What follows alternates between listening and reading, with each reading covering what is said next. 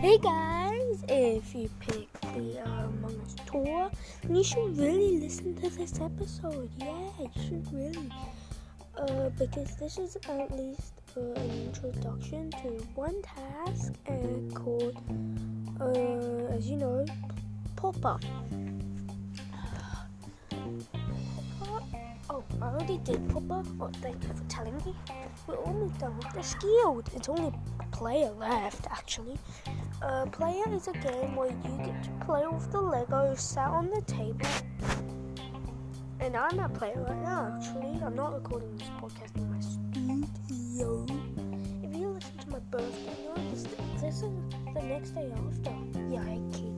Yum.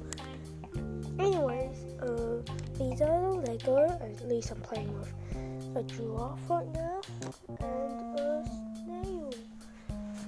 And